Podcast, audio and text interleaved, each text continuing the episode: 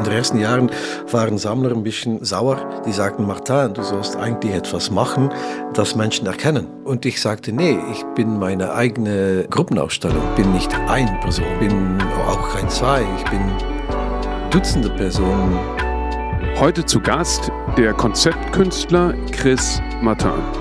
Chris arbeitet mit Objekten, die er findet und neu interpretiert oder in andere Zusammenhänge rückt. Darunter ein riesiges Flughafenabfahrt- und Ankunftsschild, was leer bleibt, eine riesige Glocke, die schwingt, aber keine Glocke innehat und viele andere Arbeiten. Jetzt zeigt er in der Königgalerie in der Nave eine neue Arbeit mit dem Titel Good Luck.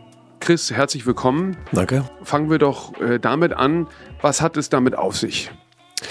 Ja, Good Luck die Welt ist eigentlich ein bisschen verrückt jetzt, das wissen wir alle. Man soll optimistisch bleiben, weil niemand kann genau wissen, was passieren wird. Das ist natürlich immer so gewesen. Aber eigentlich der Name Good Luck kommt von äh, der Stein des guten Glücks.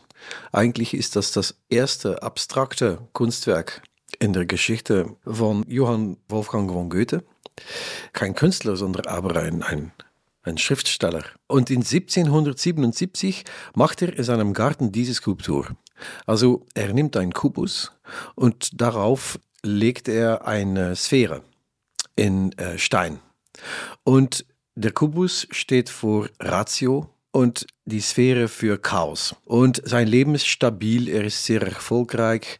Er, es gab einen, einen Freund und er hat ihm zum Geschenk äh, ein Haus gegeben mit einem riesigen Garten, also für ihn ist das Leben total toll. Ja, ich war ganz intrigiert bei dieser Arbeit. Es ist eigentlich unglaublich, dass in 18. Jahrhundert ein abstraktes Bild macht in seinem Garten. Also das ist unglaublich und sehr interessant. Und dann habe ich gesagt, okay, ich, ich drehe alles um. Ich denke, das Leben jetzt, mein, meinem Leben und das Leben von jeder, denke ich, ist eher ein Kubus, der balanciert auf einem Kugel. Also instabil und fragil und eigentlich auch gegen alle Logik. Also die Sphäre, die ruht, die bewegt nicht mehr, die ist stabil geworden, wenn die auf den, den Kubus li liegt. Ja? Und jetzt ist alles umgekehrt. Und interessant war, glaube ich, der Goethe hat das gemacht auch, weil er so angekommen ist, oder? Das war zu so einem Punkt, wo er nach seinen Reisen, er wollte dort bleiben und hat, äh, ist auch ein bisschen Selbstbildnis, oder? Ja, er hatte Ruhe gefunden, aber ja, Ruhe finden Vielleicht ist es ein bisschen äh, eine Illusion. Und du hast sogar aus demselben Steinbruch, wie Goethe ihn hat. Das ist jetzt unglaublich. Derselbe Steinmetz, natürlich die so vielste Generation, ist noch immer aktiv. Dank äh, der Galerie hat man denselben Steinmetz gefunden und mit demselben Stein eigentlich eine Kopie gemacht, die dann umgedreht äh, wurde in, in der Kirche St. Agnes. Ähm, nimm uns mal mit, wie du zu solchen Arbeiten kommst. Dir ist der Stein des guten Glücks untergekommen und wie lange trägst du dann solche Ideen mit dir rum, bis du sie materialisierst? Abhängig. Das kann eine Woche sein, das kann jahrelang dauern. Zum Beispiel bei Königgalerie habe ich mich selbst immer versprochen, okay, ich möchte gerne nur mit einer Arbeit den ganzen Raum füllen. Und das ist natürlich ein riesiges äh, Risiko. Nur eine Arbeit, ja, das ist gut oder schlecht. Das ist immer ein Risiko, aber ich soll Risikos nehmen dürfen. Und jetzt ist es keine Laden, wo man Kunst kaufen kann. Es ist eigentlich doppelt. Es geht um mein eigenes Leben, aber das ist per Definition nicht interessant. Die große Frage war mir, mir immer, wie kann ich meine kleine Geschichte äh, liften nach einem Niveau, das jeden er erkennt. Mhm, und sich mit identifizieren kann. Ja, mhm. ja. Also es ist so, so einfach geworden, ein Kubus auf einem Kugel gegen alle Logik. Und ich denke, dass die meisten Menschen, die richtig leben und bewusst leben, wissen, dass eigentlich das näher ist zur Realität als das Umgekehrte. Und dennoch gibt es das Spiel von Gucken. Man, wenn ich jetzt dir, dich angucke, mhm. äh, dann sehe ich dich eigentlich umgekehrt. Mhm. Im Gehirn ja. wird das Bild natürlich wieder umgedreht. Ja. ja. Also man könnte sagen, dass sich nicht geändert, geändert hat. Ja. ja. Es ist nur eine Weise von, von Anschauen und Interpretieren. Und du bist ja ursprünglich Architekt. Wie bist du denn zur Kunst gekommen? Wie hast du angefangen? Ich habe immer gewissen, dass ich Künstler werden möchte, ähm, aber Architektur ist mir auch äh, sehr wichtig. Es hat zu tun mit Material, Materialien, Portionen, mit Perspektiv, äh, mit Raum. Zum Beispiel, wenn ein Lastkraftwagen irgendwo ankommt an einem Museum und ein leeres Museum, dann ist es unheimlich schwierig für viele Künstler zu entscheiden, welche Arbeit wo herkommt. So, ja. Für mich ist es so einfach, äh, irgendwie. Das geht so äh, auf eine sehr natürliche Weise. Ich versuche, das Raum zu lesen und ist eigentlich die Folge sehr klar, okay, diese Arbeit kommt da und da. Und die, die, die Kirche hat mich besonders immer enorm äh, getriggert, sozusagen, dass ich dann für mich selbst so zwei Jahre her entschieden habe, okay, mit nur einer Arbeit, wie könnte ich pünktlich mit eigentlich rein Inhalt und weniger Massa und Materialien und Form das ganze Raum füllen. Der Raum wird natürlich auch zum Objekt, ne? weil er, ja. das ist ja auch ein Kubus, in dem wiederum genau. der Kubus steht, ist wie eine Vitrine. Genau. genau. Ähm, und die Architektur und diese, diese Arbeit, die gehen völlig zusammen. Ja, beides brutalistisch, es ist ja der reine Stein. Ja. Und erzähl mal von deinem ersten Kunstwerk, beziehungsweise hast du als Architekt auch praktiziert? Ich habe eine kleine Serre gemacht, so ein kleines Glashaus. Mhm. Als Objekt? Äh, nee, als, als, als, als Glashaus? Nee, nee, jemand fragte mich, okay, ich habe ein Budget und ich möchte gerne meine Living Room so größer machen. Und dann habe ich gesagt, okay, äh, gesagt, okay was ist dein Budget? Ah ja, 50.000 Euro. Mhm. Und dann sagte ich, eigentlich kann ich dir äh, für 10.000 Euro ein Glashaus machen. Dein Living Room ist schon groß genug. Und wenn du jetzt im Winter ein bisschen Pflanzen da setzen kannst und Frühling äh, fängt früher an und im Herbst sitzt du noch immer in deinem kleinen Glashaus und äh, dann hast du 40.000 Euro gespart. Das war natürlich unheimlich dumm, ja. weil ich kein Geld verdient habe, ja. aber das war die richtige Entscheidung. Ja. Das war das erste und das letzte. Also ein architektonisches Projekt, was fast ein bisschen wie eine Skulptur ist? Äh, nee. Nein. Nee, nee. rein Funktion. Architekt, okay. Ja. Und was war dein erstes Kunstwerk dann? Das ganz erste war in einem Garten von einem Freund in Gent, in Belgien. Und da habe ich einen kleinen Nussbaum gepflanzt. Ganz klein, mit dünnem Zweige. Zweigen, ja.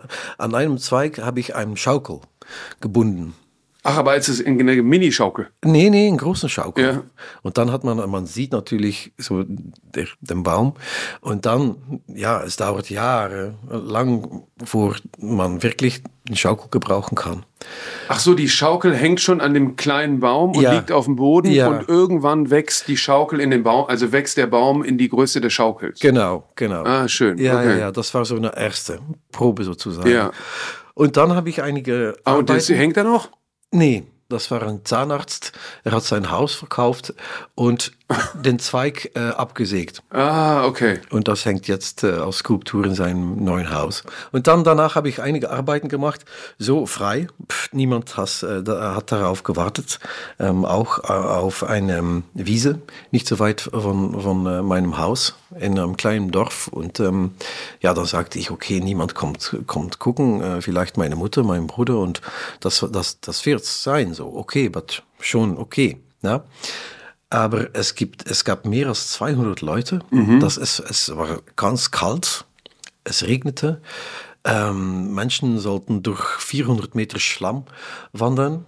Und ähm, trotzdem waren 200 Leute da und der Sohn von Jan Hut war da auch. Mhm. Und am nächsten Tag sollte ich im Smack-Museum in Gent, wo Jan Hut damals Direktor äh, war, ähm, erklären, was ich gemacht hatte. Mhm. Und was hast du gemacht? Ähm, das war eigentlich ähm, Mais ja, und äh, der Mais wurde ähm, geerntet, ja, genau. Und dann habe ich den Bauer gefragt, okay, ich möchte gerne 30 bei 30 Meter ähm, Mais von dir kaufen. Mhm. Also stehen lassen. Mhm. Ja, und das sind so war 9000 Pflanzen. Mhm. Und genau an dieser Stelle starben 9000 Soldaten in einem Krieg, in ähm, eigentlich eine Schlacht in 1708 zwischen Louis XIV, Frankreich und die Alliierten, mhm. Rest von Europa. Ja. ja. Und die Pflanzen sehen aus so wie 1800 ähm, so wie Soldaten im 18. Jahrhundert, mhm. so, so mit, ähm, ja, Mais sieht auch so wie Ammunition. Ja, Munition, ja. Und dann hatten die so Federn auf dem Kopf. Und dann, okay, es ist Winter, es regnet, es gibt viel Wind äh, und mit dem Frost geht alles runter. Das ist eigentlich eine große ähm, Miserie. Mhm. Und jede Ecke, also das war ein Quadratstück und an, an jeder Ecke gab es ein enormes Licht. Mhm. Und den ganzen Winter lang waren die Pflanzen beleuchtet. beleuchtet. Ja. ja. Okay, du hast quasi aus dem, einfach aus dem Kontext ja, etwas geschaffen. Ein Historiker eigentlich wieder sichtbar gemacht. Ja. Sozusagen. Was natürlich interessant ist, deshalb hattest du wahrscheinlich auch eine enge Verbindung mit Jan Hutt, weil der hat ja, ähm, der war später der Kurator der Dokumenta und hat eine sehr bedeutende Ausstellung in Belgien gemacht, die hieß Chambre d'Amis. Ja. In den Häusern und Bauernstellen, Werkstätten äh, Kunst gezeigt, die dann in den äh, normalen Lebensumständen der Menschen zu sehen war. Ja. Und du warst dir aber deiner Sache sicher, dass du Kunst machen wolltest, warst sozusagen glücklich genug, dass das andere auch so gesehen haben. Ja, ich würde, ich, ich möchte nicht, äh, nichts äh, pushen. Äh, vielleicht ist es meine, ja, meine Natur. Ich, ich habe nur Sachen gemacht ähm, und nie, niemand gestört. Mhm. Ja, ich habe einen Bauer bezahlt für sein Mais und dann gewartet, okay, jemand ist interessiert oder nicht. Ja. Und am nächsten Tag schon war ich im Museum in Gent. Ja. Und noch einen Tag später war ich in ähm, Sonsbeek, wo Jan Hoed in Arnhem in, äh, in Holland, äh, wo Jan Hoed äh, Kurator war von einer großen Ausstellung, internationale Ausstellung. Also es hat eigentlich zwei Tage gedauert, wo ich so im internationalen drin warst, ja, ja, ja, ja, und niemand nie was gefragt. Das war für mich das Wichtigste und jetzt auch noch. Ich frage nie jemand dem etwas. Und wie bist du dann in die, was, wie, wie hast du dann so eine Material, materialisierende Praxis gefunden? Ja, eigentlich unmittelbar, weil ich nie ein Gefühl gehabt habe. Ich habe eigentlich generell nicht das Gefühl, dass ich Sachen mache. Ähm, mhm. Ich, ich habe mehr das Gefühl, dass ich Sa Sachen finde. Ja. Ja, also ich finde Sachen ständig und es gibt Milliarden Sachen äh, auf, auf, auf der Erde, womit man was machen kann. Und ab und zu gibt es eine Produktion, eine reine Produktion, echte Produktion, mhm.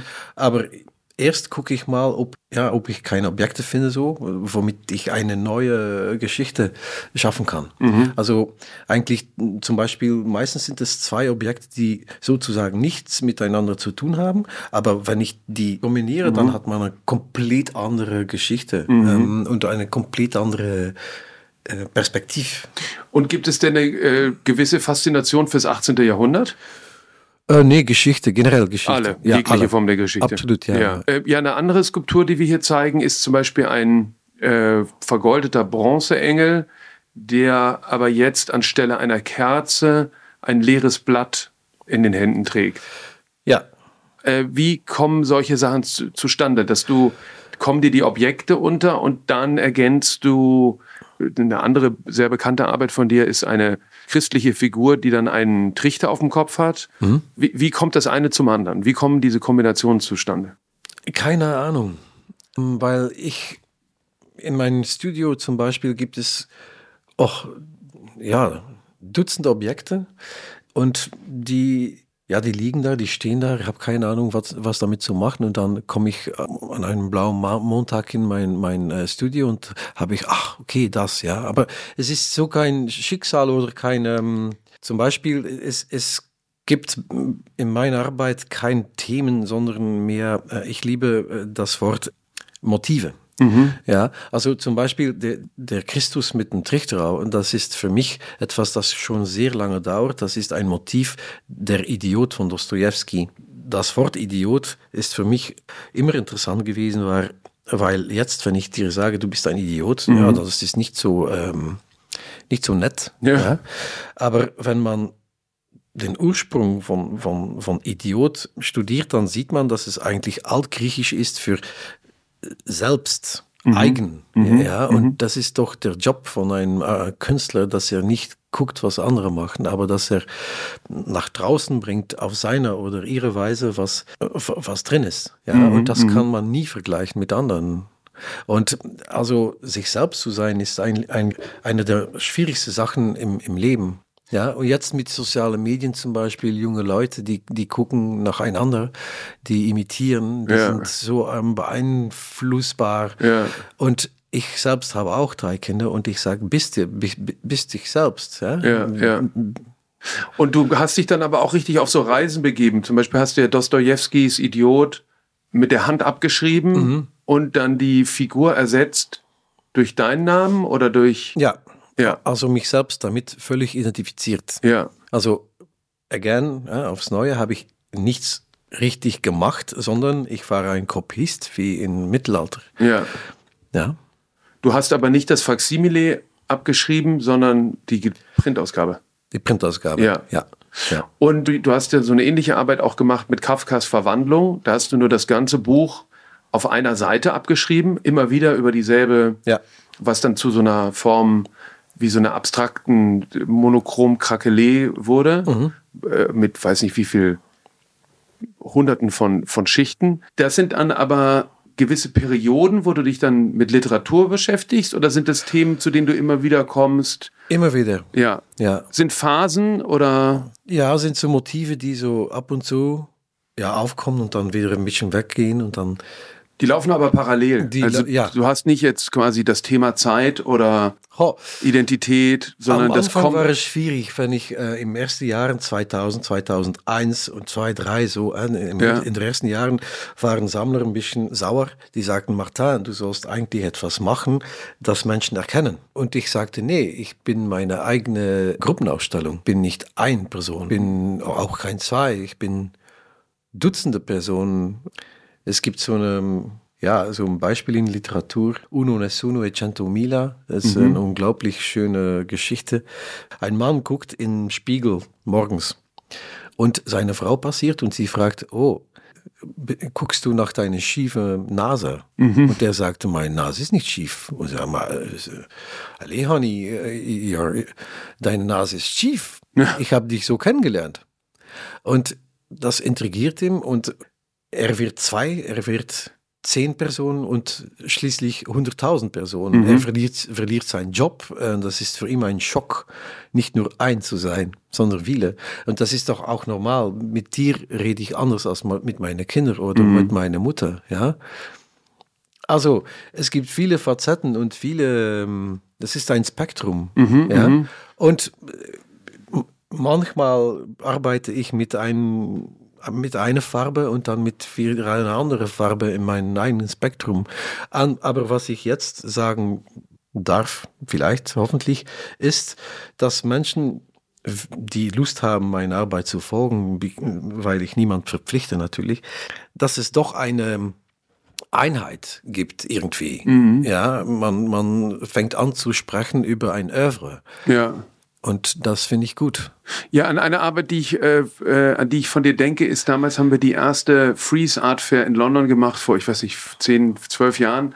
Und da hattest du zu der VIP-Eröffnungsstunde, in der sozusagen auch der größte Umsatz auf so einer Messe gemacht wird, eine Schweigeminute Ja, gemacht, die aber gar keinen Anlass hatte, sondern einfach nur, ja, das war toll. ja. Also in, alle wurden aufgerufen, eine Minute zu schweigen, Ja. haben sich auch alle dran gehalten. Ja, 6000 Leute. Ja, aber es war eben gar nicht jetzt für die Opfer vom 11. September oder sonst irgendwas, Nee, sondern nee, es war nee. einfach nur ohne, also Lehre ist ja ein großes Thema in deinem, Ja. äh, in deinem ja. Werk. Ne? Und ein Mangel von Information, weil jede Arbeit ist eigentlich eine Art Information.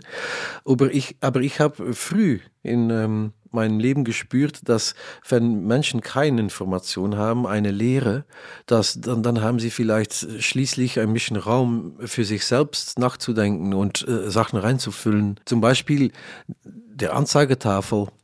Flughafenanzeige, ja, was Ja, du jetzt über gesprochen ha Ja. hast, ähm, war auf ähm, die Berlin Biennale in 2007, glaube ich, Auch in der Kirche. auch in der Kirche, in der Auguststraße.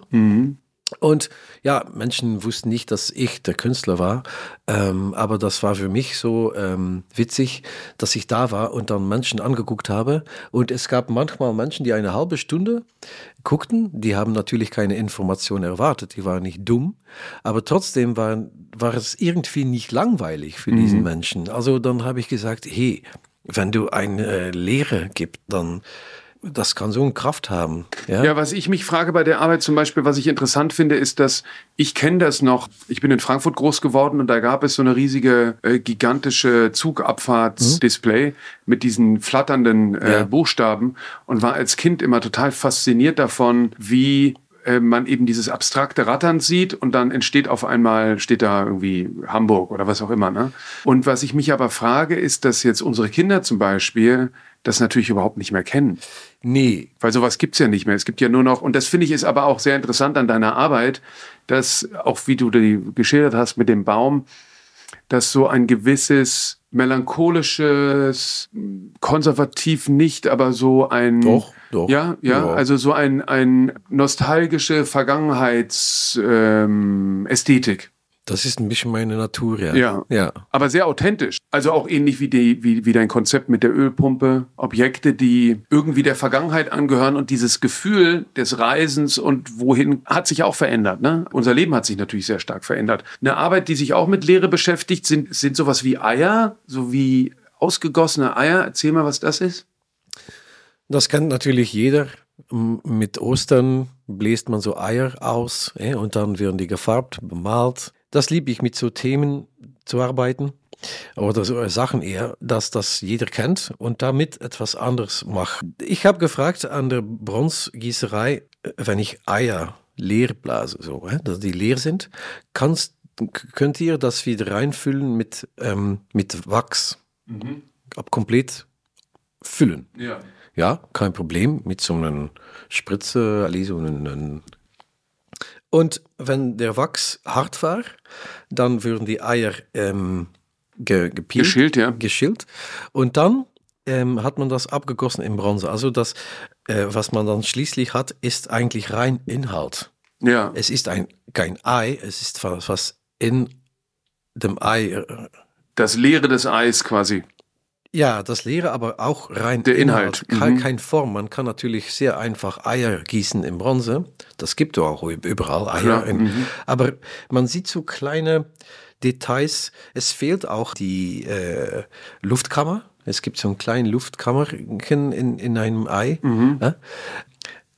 Und das ist, was ich eigentlich versuche, mit rein Inhalt beschäftigt sein, aber schließlich, auch wenn man sagt, dass ich ein Konzeptkünstler bin, schließlich gibt, gibt es eine Arbeit, eben eine klassische Arbeit, es ist Form, Material. Und das ist eigentlich paradox, dass tote Stoff eigentlich äh, Bedeutungen länger tragen kann als wir. Bei uns ist es limitiert. Ein mhm. Menschenleben ist nichts und ein dummer äh, toten Stein kann, in, kann, kann noch immer die Information weitergeben.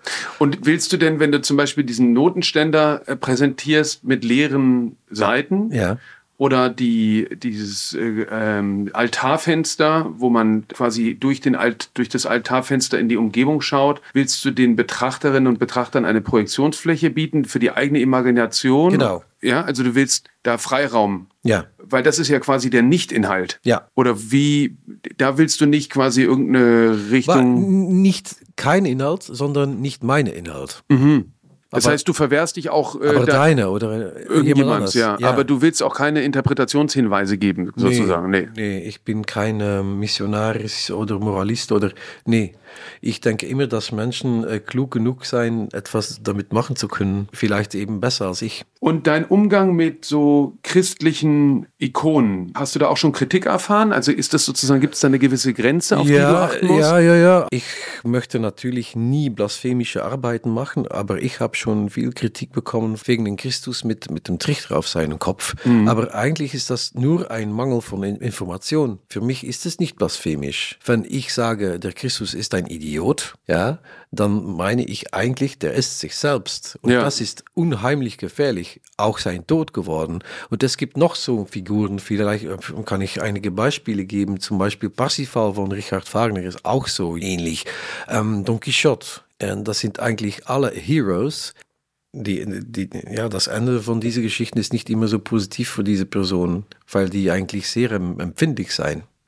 Ja, eine sehr starke Arbeit in dem Kontext von dir finde ich diese, so eine Marienfigur, die umrankt wirkt von Stacheldraht, also so Taubenschutz. Ja, ja, Weil das kennt man ja auch von Kirchen, dass die dann so ja. Absperr-Drahtelemente ähm, haben, damit mhm. die Tauben sich da nicht hinsetzen. Und das finde ich sehr interessant, weil die Protektion der Figur ist so brutal und massiv, dass sie eigentlich damit zerstört wird. Ja, und das ist eigentlich eine schwangere Frau. Also das ist Annunciation. Eigentlich ist es zu spät, weil mit, mit den Stacheln, man, man installiert das auf Gebäude und so, dass die Tauben nicht landen können. Ja. Aber die Taube natürlich hat äh, die Maria schwanger gemacht. Also, ja, es handelt sich natürlich um eine unbefleckte Empfängnis. Ja, ja, so Sachen. Aber wenn man die Geschichte nicht kennt, dann sieht man nur Strahlen. Das ist auch okay. Ach so, klar. Wie eine Aura, wie eine. Ja, ja, ja, ja, ja. genau. Mhm. Ja. Ja, wobei es natürlich schon sehr martialisch ist, weil man sich verletzt. Ne? Das ist eine andere Arbeit, die ich sehr interessant finde, von der du hast, die, wie heißen die, so Panzerdornen aus dem Ersten Weltkrieg aufgegriffen und neu produziert. Panzerring? Na, wie diese, diese Dornen. Ähm, ah, ja, ja, ja, ja, ja, wie, wie nennt man das? Ja, sind eigentlich eine Art Dornen, ja. Aber die, ja. die, waren eigentlich im Krieg ganz klein. In der römischen Periode hat man die auch hergestellt in Bronze. Und das, das waren kleine Dornen. Mit welcher Funktion? Wenn man darauf dreht, bist du verwundet. Und dann haben die auch Scheiße äh, aufgeschmiert von Kühe, dass die Bakterien äh, dich töten können. Mhm ähm, wegen einer Infektion. Grausam eigentlich. Und da, die habe ich riesig groß gemacht. Die stehen in K21 in, in Düsseldorf. Und wie kommst du zu, zu, zu solchen Arbeiten, auch wie zum Beispiel die Patronenhülsen, die im, ich glaube, das war im Ersten Weltkrieg verwendet werden, ja. aus den Schützengräben. Und dann saßen die da mit den leeren Hülsen und haben angefangen, Blumen, Blumen und Stillleben rein zu. Ja. Äh, und das ja. hast du quasi nicht selber gemacht, sondern die hast du zusammengetragen und neu arrangiert? Ja, das, die Hülsen, ich habe nur äh, Hülsen gesucht mit, mit Blumenmotiven. Blumen stehen natürlich für Frieden, aber all diese Hülsen sind Bomben, die abgeschossen wurden. Und dann ist das Unglaubliche, es gibt so einen riesigen Haufen von Hülsen Zuerst siehst du etwas vom Krieg, äh, Gewalt, Aggression, äh, was, man, was jeder kennt und jetzt noch immer aktuell ist. Aber wenn man dann gut guckt, sieht man eigentlich einen riesigen Haufen von Blumen. Also das ist eigentlich ein Paradox. Und dann gibt es ähm, alliierte Hülsen und Deutsche zusammen. Die haben genau dasselbe gemacht. Die haben beide Blumen drauf. Verrückt. Und das ja. ist natürlich eigentlich nicht Zufall, aber der, die menschliche Natur dass die dann da in diesen Schützengräben sitzen, ausharren und anfangen, ja. wie Höhlenmenschen Kunst zu schaffen in den äh, in dem verbliebenen ja. äh, äh, Bombenhülsen. Und wenn die Soldaten überlebten, dann brachten sie das äh, heim für Mutter, für äh, Lieblein, für und die die deutsche Soldaten machen das und auch die Engels, englische, die französische. Und sowas ähm, kommt dir dann unter und dann arbeitet das in deinem Kopf mal länger, mal weniger lang und überprüfst du auch, ob es sowas dann schon mal gab in der Kunstgeschichte? Ich mag nicht so gern politisches Arbeit, politische Arbeit, mhm. äh? aber so eine, so eine Arbeit ist rein politisch. Aber ich als Künstler, ich selbst, Chris Martin, ich nehme keine ähm, Position. Mhm. Ja, das ist mir wichtig. Na gut, jetzt die Arbeit ähm, Good Luck ist natürlich auch irgendwie ein Kommentar auf unsere Gegenwart die fragile Konstruktion, die jeden Moment umfällt. Absolut. Und auch für mich selbst mhm, mh. als Mensch. Du hast noch ein weiteres ähm, Kunstwerk ergänzt, was man fast übersehen kann. Und zwar ähm, ein Blatt, das fängt an mit Beat-Ass und wird dann zu Beatus. Und Beatus ist, wie ich meinem profanen Lateinwissen noch ähm, entlehnen kann, der Glückliche. Glücklich, ja glücklich. Und das ist ein bisschen Jeu de mots, ein Spiel mit Wörtern. Ja, das mache ich ständig für mich selbst. Aber diesmal habe ich gesagt, wow, das ist vielleicht auch äh, unheimlich aktuell. Also man hat Beat Us. Ja? Also, ähm, Aufforderung, geschlagen Schlag, zu werden. Ja. Ach so, und Selbstzüchtigung auch. Nee, ja? Schlag us. Äh, ja. Schlag uns, mhm. schlag uns, schlag uns. Und die zwei Wörter kommen immer näher, bis ähm, Beat und Us zusammen äh, geschrieben sind und dann liest man Beatus, Latein für glücklich. Also es geht um Katharsis. Je länger du Gebiet wirst, äh, mhm. desto stärker du, du wirst und, und aus der Stärke vielleicht auch, auch Glück findest. Und jeder kann für sich selbst da auch so ein bisschen erkennen, denke ich. Wenn man ein bisschen gelebt hat, dann weiß man, okay, wenn es nicht gut geht und du überlebst wieder und dann gibt es wieder was Negatives und dann überlebt. Und das immer so überleben. Hiob, Hiob-artig. Bitte? So wie, so wie Hiob. Mhm. Die Geschichte vom Hiob, der immer quasi auf die Probe gestellt Ja. wird mit Ja. einem Drama und äh, Lebensschicksal Ja. nach dem anderen und immer Gott überprüft, ob er Ja. denn noch zu ihm glaubt. Bist du denn gläubig? Ähm, nicht für einen Podcast. Okay, das ist nämlich interessant, das habe ich mich nämlich auch gefragt. Das ist intim. Genau, wie intim das ist, so das ist etwas unheimlich, zu fragen. Ne? das ist unheimlich intim. Ja, ja. ja, ja, ja. Ja, weil ich, ich habe keine Angst, das zu sagen, aber Ja. das ist mir ganz intim. ja, ja, verstehe ich. Ja. Ja, aber es ist interessant, dass man, ähm, weil ich habe auch kurz überlegt, ob ich das überhaupt fragen kann, aber es drängt sich natürlich auch ein bisschen auf, sich damit auseinanderzusetzen wegen dem Ort, an dem die Ausstellung stattfindet, nämlich eine ehemalige katholische Kirche, wo du natürlich auch viel für die katholische Kirche gemacht hast. Ne? Ja, ja, ja, ja. Also du hast ein großes, erzähl mal von dem großen Kreuz, den du in Gent äh, am Dom gemacht hast. In den, auf der Kathedrale, auf dem Turm der Kathedrale in Genf, in Bavs, gab es kein Kreuz seit die französische, französische Revolution. Und dann habe ich dem Pfarrer gesagt, hey, warum kein Kreuz? Äh, pf, ja, keine Ahnung. Und ich sagte, wow, vielleicht kann ich was machen für dich. Und dann habe ich so ein Kreuz gemacht, das eigentlich auch wieder für manche Leute blasphemisch ist. Und viel Ärger gebracht Für hat. Ne? andere dann auch wieder nicht, ähm, die nicht glauben. Und das gibt es ganz viele in Gent. Gent ist so ein bisschen eine sozialistische Urstadt. Ja, der Sozialismus ist sehr alt in Gent. Also von äh, Ende 19. Jahrhundert war es eine ganz, ganz starke ähm, Bewegung, sozialistische Bewegung. Also Gent hat eine sehr lange Tradition mit, mit Sozialismus und Kommunismus. Und die Kommunisten, die sagen, ja, oh, Chris Martin, du hast wirklich was gemacht. Auf dem Turm steht wirklich ein, ein du, jetzt, jetzt hab, hast du wirklich was gemacht, ein Statement gegen die Kirche, auf der Kirche. Und ich sagte, es ist gar kein Statement. Es ist eigentlich ein Kreuz und die Armen sind gefaltet vor dem Gesicht Ja. von Christus. Es gibt kein Korpus, es gibt kein Leib, kein Christus mit deinem Gesicht und Armen und alles. Also ein einfaches Kreuz. Kreuz. Die Armen sind so gefaltet, dass man die Ahnung hat, dass Christus sagt, ich kann es nicht mehr sehen. Oder Umarmt wird. Go ahead. Um, I'm not looking. Ich, ich gucke nicht. Du kannst feiern und, und machen, was du willst. Also die, die Menschen, die wirklich glauben, haben mich gratuliert und die Sozialisten haben mich gratuliert. Und die quasi der Kirche. also die hatten Feind- ganz andere, ja, die Mhm. hatten also eine ganz andere Interpretierung von meiner Arbeit. Und das ist genau, was ich will. Ja, rein Interpretierung und ich bin nicht dabei zu sagen, in welche Richtung du denken musst. Ich bin kein äh, Moralist, absolut nicht. Nee, aber ich denke, und ich spreche jetzt nicht über, meine eigene Arbeit, aber in, in der Geschichte, jede gute Arbeit ist automatisch und aktuell. Und bist du denn dann, wenn du, achtest du dann zum Beispiel auf Konfessionen und, aber für dich ist der, die Corpus Christi Skulptur Ja. gleich wie der Stein des guten Glücks. Also für dich ist alles sozusagen Repertoire. Ja, Ja. eigentlich schon, ja. Ja. Und darf ich was fragen? Ja, bitte. Der Frosch äh, von ähm, Ali, Kippenberger. Von Kippenberger. Ja. Ist es blasphemisch für dich? Für mich nicht, aber interessanterweise haben wir ihn ja hier ausgestellt. Ja, deswegen. und ähm, waren schon sehr sozusagen bedacht, wie es ankommen könnte, weil es interessanterweise ja auch innerhalb der katholischen Kirche eine ganz unterschiedliche Haltung dazu gibt. Das Erzbistum in Köln zum Beispiel hatte kein Problem damit, als der im Museum Ludwig ausgestellt wurde, aber in Bozen hat er, wenn ich mich nicht irre, zur Entlassung des äh, Museumsdirektors geführt damals oder zu der Museumsdirektorin. Und ich glaube, dass es immer eine Frage ist, auch wie man solche Arbeiten dann kommuniziert. Ja, also wenn man ihnen irgendwie einen neutralen Rahmen gibt und sie für sich selber sprechen, sprechen lässt, dann ist, glaube ich, sehr viel mehr erlaubt, sage ich mal, als wenn man Kunstwerke instrumentalisiert, um andere zu verletzen. Ja, also wenn so ein Objekt eben so als Provokation präsentiert wird, was natürlich Kippenbergers Absicht war, Ja. aber auf eine gewisse Art und Weise hat er auch eine, äh, glaube ich, eine Verbundenheit zum, äh, zum katholischen Rheinland.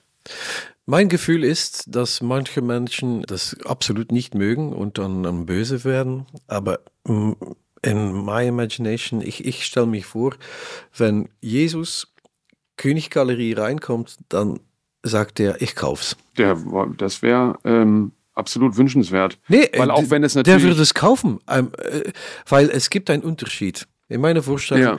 ist es eine offene Geist und offene Figur. Und dann die Folger sind immer noch Folger. Und ein Folger ist nie offen. Sonst würde er nicht folgen. Ja, Und- oder wie Billy Wilder sagt, äh, mit Gott hat er kein Problem, nur mit dem Bodenpersonal. ja voilà. Äh, du hast zu deinem 50. Geburtstag in, in der Kunsthalle Trier eine Ausstellung gemacht. Ja. Da hast du auch mit Elementen aus der Kirche gearbeitet und hast in diesen dicken, roten ähm, Kerzen. K- Kirchenkerzen Who Cares geschrieben. Ja. Und die, ich weiß nicht, wie viele Kerzen waren es?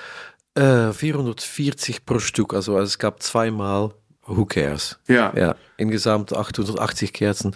Äh, Das ist auch ein Beispiel. Ja, ja, okay, Chris, du bist wieder beschäftigt mit äh, katholischen Sachen. Ich sage, äh, ja, hallo, das kannst du morgen in einer Moschee zeigen. Mhm. Haben denn die Protestanten, ich bin nicht äh, christlich so gebildet, haben die Protestanten keine Kerzen? Doch. Also ja. ist es gar nicht notwendigerweise katholisch. Aber alle haben Kerzen. In Ja. Indien, in China, Ja. überall. Und wenn ich in einer Moschee sagen möchte, who cares? Pff, die können eigentlich kein Problem damit haben, bin ich sicher. Ein Kreuz will, will ich nicht zeigen in einer Moschee. Aber Menschen denken ein bisschen zu schnell, dass es eine religiöse Arbeit ist. Für mich sind es Kerzen und die sagen, who cares? Also das kann eine Frage sein, wer sorgt? Ja, das kann auch sein eine Ausdrückung von Kein, Indifference. äh, Indifference, ja, äh, ja. Who, cares? Teilnahmslosigkeit, ja, das ja. sagt man, jeder kennt das. Who cares? Und da legst du dich aber auch nicht fest, das lässt du vollkommen Exakt, offen. voila, das ist wieder offen. Und das hat natürlich auch immer mit der jeweiligen Stimmung der, des einzelnen Betrachters, der Betrachterin zu tun, ob man, in welche Tendenz man einsteigt, oder? Ja. Ich unterschätze nie die Kraft von Menschen, etwas für sich selbst zu denken. Und eigentlich sind es, ich habe das mal millionenfach gesagt in Interviews und so, ich sehe meine Arbeiten als Einladungen zum Reflektieren. Das ist es. Daher auch der Spiegel The End, den wir vor vielen Jahren auch schon mal ausgestellt haben. Ja, genau. Wo man ein bisschen, als würde man auf der Rückseite des eigenen Filmendes Mhm. stehen und guckt sich selber an, quasi im, Ja. im Abspann des. Ja. Aber auch da wieder diese gewisse Nostalgie, weil das ist so ein klassischer 20er Jahre Hollywood-Abspann, ne? Ja, aber ich glaube eher an Einladungen als an Verpflichtungen. Und das ist eigentlich äh, Attitüde. Das ist, wie ich lebe und meine Arbeit mache und zeige. Und hast du manchmal Phasen, wo, wo es quasi überhaupt gar keine Inspiration, also wo nichts entsteht und dann wieder intensiver? Ja, ja. Und wie kommt man da raus? Ähm, Ferien. Ferien, nachher? Ja, ja, ja. Jetzt habe ich entschieden, äh, ich habe zum ersten Mal gemacht in 22. Ich habe aufgehört, wirklich aufgehört. Ich habe nie gedacht, dass es klappen würde. Auch in meinem Kopf. Aufgehört am 1. Juli und wieder angefangen am 1. September. Und das ist ganz gut für die Familie, für mich selbst. Und dann sagte ich, ach, ich, ich habe meinen Job verloren. Ja, ich habe nicht, nicht nachgedacht, Zeit verloren. Aber dann im September war ich tausendfach effizienter als vorher. Und das heißt, wenn dir dann was durch den Kopf geht, versuchst du das ruhen zu lassen und den Faden irgendwann anders wieder aufzunehmen. Ja, ja, das mache ich jetzt. Und meine Produktion von 22 ist vielleicht das Doppelte als von 21. Aber es ist nicht vorhersehbar. Bitte? Ist, du kannst es nicht sozusagen steuern, äh, dass man sich, das ist ja auch was, glaube ich, was dich an, an Kafka interessiert hat, wie der irgendwie seine Werke geschaffen hat, neben seiner beruflichen Tätigkeit. Ja, also wenn man so die alte Auteure darüber liest, dann haben die unglaublich viel Zeit verloren. Die haben wochenlang nichts gemacht, äh, ins Bett gelegen und so von die Sachen. Äh? Das kennen wir nicht mehr. Wir sollen produzieren und effizient sein und, und, und, und, und. Es geht einfach nicht. Wir bleiben Menschen. I mean, ja, ein mittelalterischer Ritter könnte auf der Mond landen. Er hatte nur nicht die Technologie. Aber fundamental äh, ist er noch immer derselbe.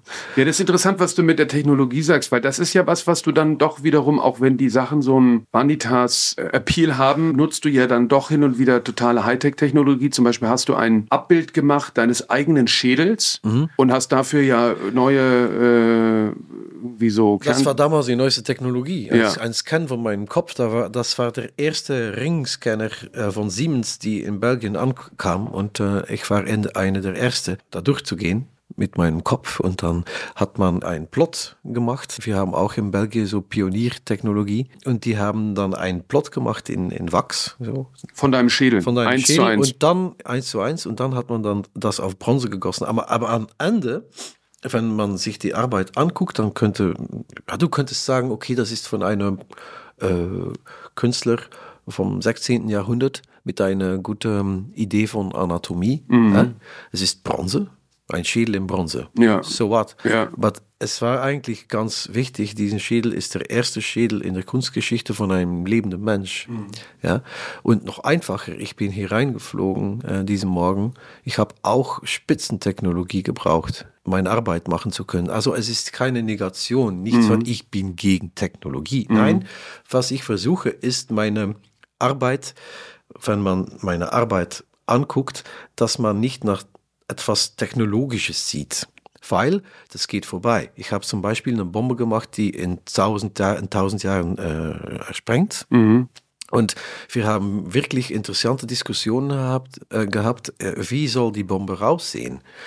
Man, und ich habe mit einem Ingenieur von, von NASA gearbeitet äh, für diese Bombe, und ich sagte ihm, ja, wenn du jetzt Forms follows function, Form follows Function ähm, gebraucht als, als Idee, dann wird man sagen, in 50, 100, 200 Jahren, ach, das ist so 2000 etwas. Ja, ja, weil wir hatten damals diese Technologie. Und dann habe ich gesagt, nee, wir nehmen eine Sphäre. Eine Sphäre kann niemand claimen. Das Also eine Kugel. Rein Geometrie. Ja. Das ist Natur. Die, die, die, die Erde ist eine Sphäre, die Sonne ist eine Sphäre. Also niemand kann eigentlich die Form claimen. Und es ist auch das meist kompakte. Also Mhm. das folgt eine Logik. Und dann sieht man Comicstrips und die Bombe sind so die schwarze eiserne Sphären. Kugeln. Mhm. Kugeln, ja. Ein, ein Urform. Dass man nicht zu viel beschäftigt ist mit dem Form, als äh, wenn, wenn, wenn man in ein Museum kommt, man, man sieht nur eine Sphäre und ist dann mehr interessiert in die Geschichte, als was man sieht als Bild. Mhm. Interessant, weil jetzt haben wir ja wieder eine Sphäre und einen Ja. Würfel auf der Sphäre. Ja. Und das Thema Arbeit, wenn ich diese Bienenwabengüsse anschaue, was treibt dich da? Geht es da auch quasi das ist wieder ein Fundstück. Die Bienen haben die Skulptur gemacht, nicht, Ja. nicht ich. Ja.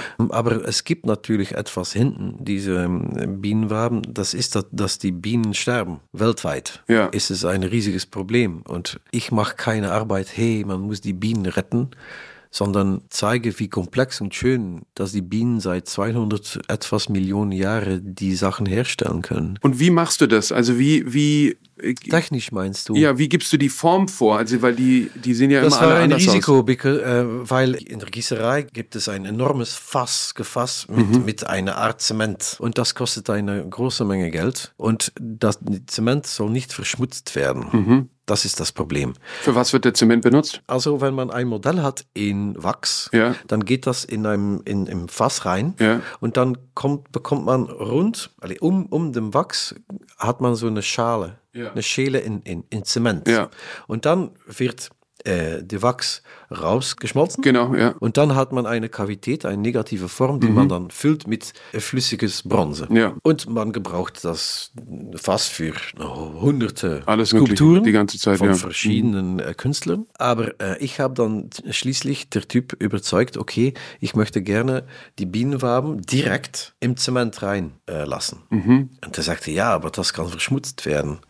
Und Ach, weil dann- das nicht der reine, gleiche das ist- Reinheitswachs das, ist, es gibt wie... Mhm. noch Es gibt noch kleine Partikel, eben Bienen. Es gab Klar. eine Skulptur von Jan Fabre, die plötzlich eine, plötzlich eine Biene hatte. Das war eine meine Bienen, die im Fass Ach, hängen geblieben sind. Ah, Ja. ah, ja, ja, ja, okay. Ja, ja, ja, ja. Du suchst die Formen dann schon aus, die dann in, den, in das Zement kommen und dann in, in Bronze Ja. Transportiert werden. Also es gibt kein Wachs. Die Bienen haben schon eine Skulptur gemacht in Wachs. ja, also auch da wieder Objet Trouvé mit neuem Kontext. Ja. Und die ersten Skulpturen in Bronze waren mit, mit, mit Bienenwachs Ja. äh, gemacht. In, in der römischen Zeit war es rein Bienenwachs. Jetzt ist es synthetisch, aber damals war es Bienenwachs. Und die, ähm, So, Also die Bienen haben das Material angeliefert. In meinem Fall haben die nicht nur das Material angeliefert, sondern auch die Skulptur. und die Form, die du wählst für die Objekte, die ergeben sich dann aber auch meistens intuitiv.